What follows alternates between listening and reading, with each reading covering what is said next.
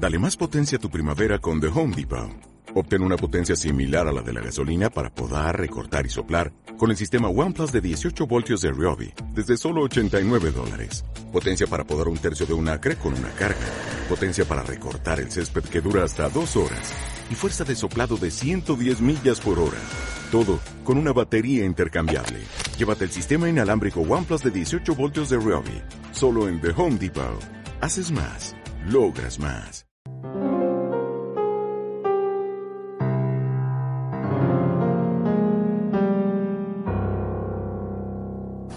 En aquel tiempo oyó el tetrarca Herodes lo que se contaba de Jesús y dijo a sus cortesanos, ese es Juan el Bautista que ha resucitado entre los muertos y por eso las fuerzas milagrosas actúa en él.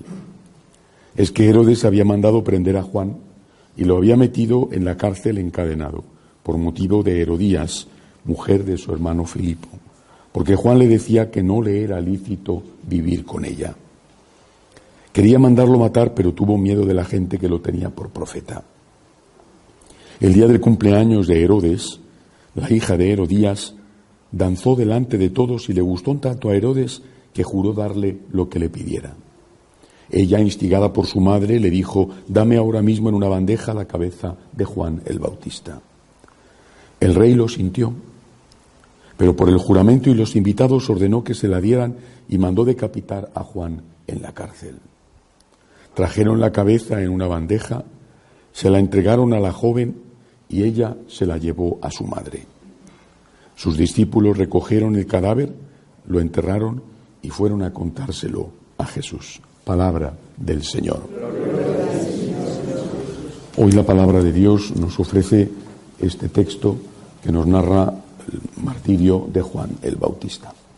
Pero también hoy celebramos la fiesta de un gran sacerdote, San Juan María Vianney, el cura de Ars, patrono de los sacerdotes diocesanos. Em, de San Juan Bautista tenemos que decir una vez más que es un mártir de la defensa del matrimonio. Un mártir que podía haber quedado desconocido en la historia, como seguramente otros hubo en Israel o después en la Iglesia, pero que debido a la importancia que tuvo en el inicio de la vida pública de Jesús, afortunadamente el Evangelio lo recuerda y nosotros seguimos dando gracias a Dios por él. San Juan María Vianney no fue mártir, o por lo menos no fue mártir mediante el derramamiento de sangre, considerado con una categoría de santos que se llaman confesores.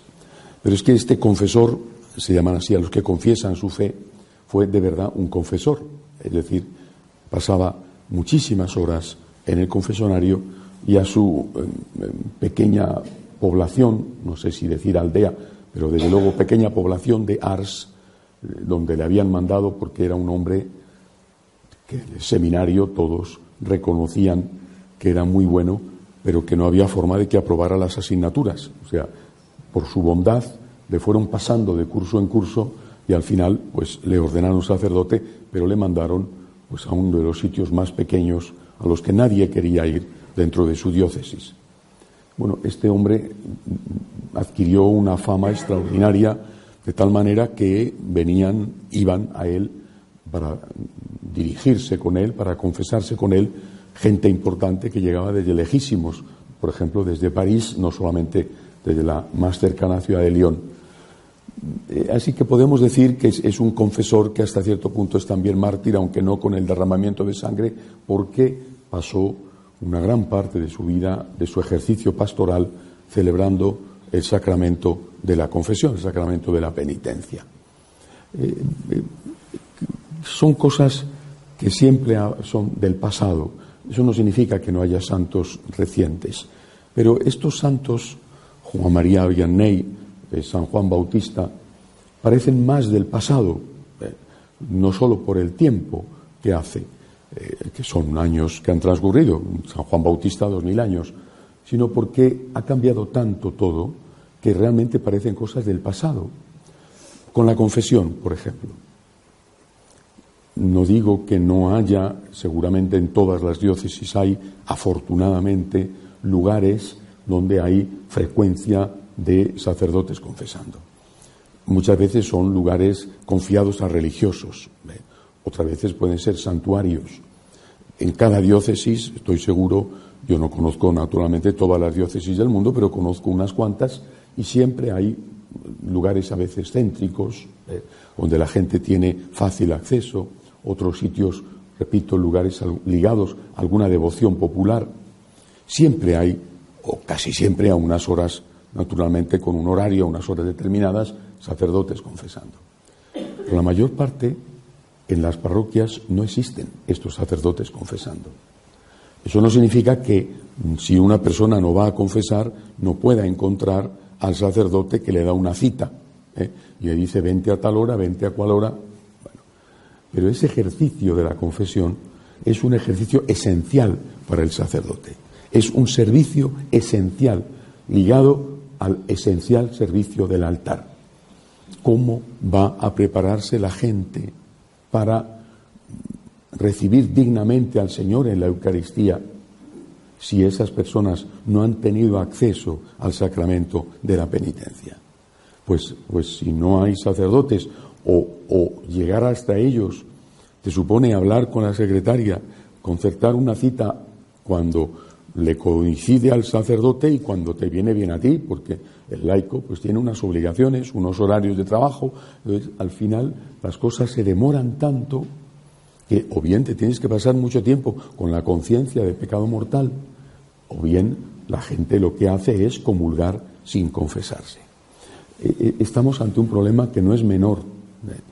No lo sé, no lo sé si esto es causa y efecto, pero ciertamente es el único sacramento que no se cobra nada por él. ¿eh?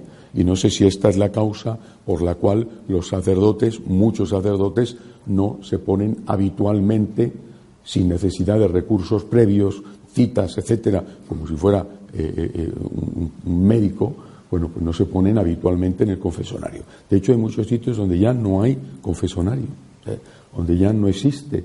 Es verdad que también hay sitios donde han quitado los, los, reclinatorios para poderse arrodillar durante la misa y así que cueste más poderse arrodillar durante la consagración. Estas cosas, por lo tanto, a mí me da la impresión de que no solo son antiguas, sino como si fueran de otro tipo de iglesia. Y esto es terrible, porque es la misma iglesia. Eh, eh, la misma iglesia de San Juan María Vianney, no sé si puedo decir la misma iglesia de San Juan Bautista porque es el precursor, pero sí la misma iglesia de San Pedro o la misma iglesia de San Juan Evangelista y por supuesto la misma iglesia de nuestro Señor Jesucristo que dijo a quienes les perdonéis los pecados les quedan perdonados. Esa es la misma iglesia, vamos, todavía sigo creyendo en eso. Bueno, pues esta misma iglesia tendría que hacer lo que han hecho nuestros predecesores. Es decir, si es el patrono de los sacerdotes diocesanos, ¿por qué no dedicar mucho más tiempo a la confesión? Mm, seguramente habrá que enmarcarlo dentro de unos horarios. Esto creo que a todo el mundo le tiene que resultar evidente, porque el sacerdote tiene también otras cosas que hacer, también incluso tiene derecho al descanso. Pero pero eso no significa que la persona tenga que casi hacer una instancia ¿eh? con una póliza para poder acceder al sacerdote. Esto puede parecer una broma, pero lo he visto en muchísimos sitios del mundo. ¿eh? Recuerdo una ciudad en Colombia donde un sacerdote jubilado decidió dedicarse solo a confesar. Como el hombre tenía muy pocos ingresos, decidió que cobraba una pequeña cantidad cobraba una pequeña cantidad y dedicaba media hora por persona.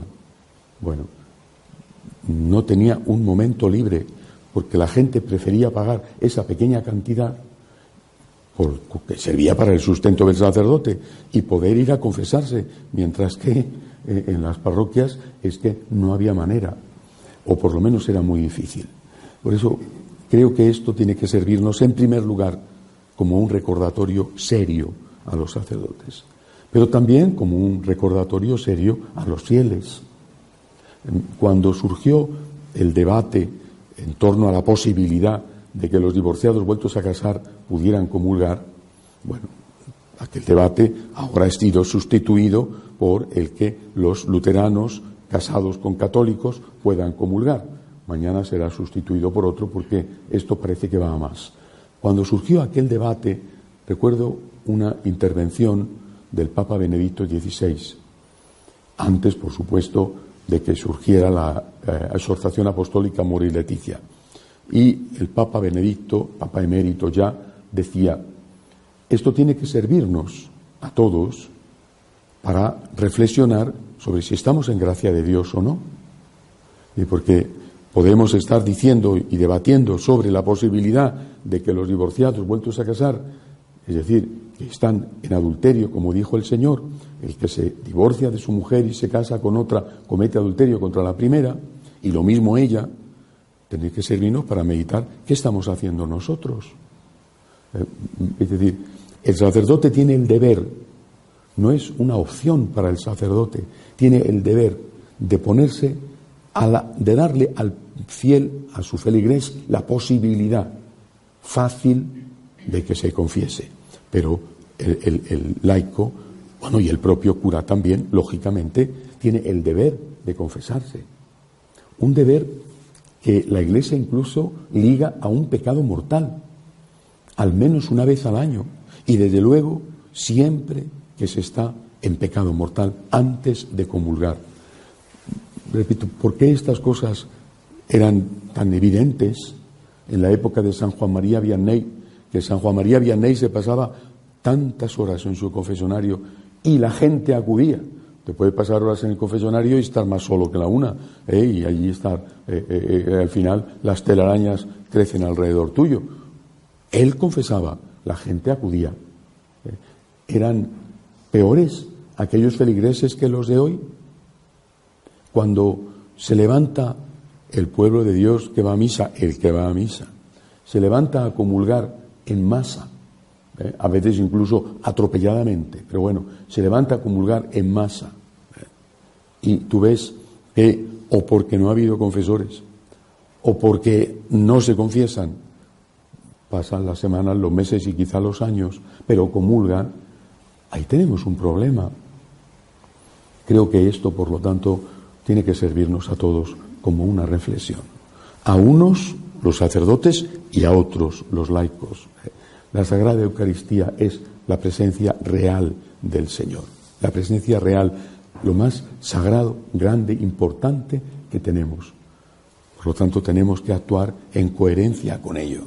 El que come y bebe el cuerpo y la sangre de Cristo, sin estar en gracia de Dios, come y bebe su propia condenación. Habrá circunstancias que la propia Iglesia en el catecismo establece. Está bien, pero eso no debería de ser lo normal. Serán circunstancias siempre excepcionales. Examinemos nuestra conciencia. Hagamos la confesión habitual, eh, habitual, mm, cuando haya pecado mortal antes de comulgar para empezar. Y aunque no haya pecado mortal, habitual, una vez al mes. Y si no hay sacerdotes, busquémoslos. Lo mismo que buscamos otras cosas que a lo mejor no están a mano. O con cariño y con, humildad incluso, pidámosles que hagan el favor de confesarnos. Es quizá más humillante tener que ir a buscar al sacerdote que te vea la cara ¿eh? para que y después decirle los pecados que te gustaría decírselo sin que te conocieran, pero al final pues hay que hacerlo. Pidámosle al Señor que el sacramento de la confesión, del que fue un, un confesor casi mártir, San Juan María Vianney, no vaya desapareciendo en nuestra iglesia. De pie, por favor.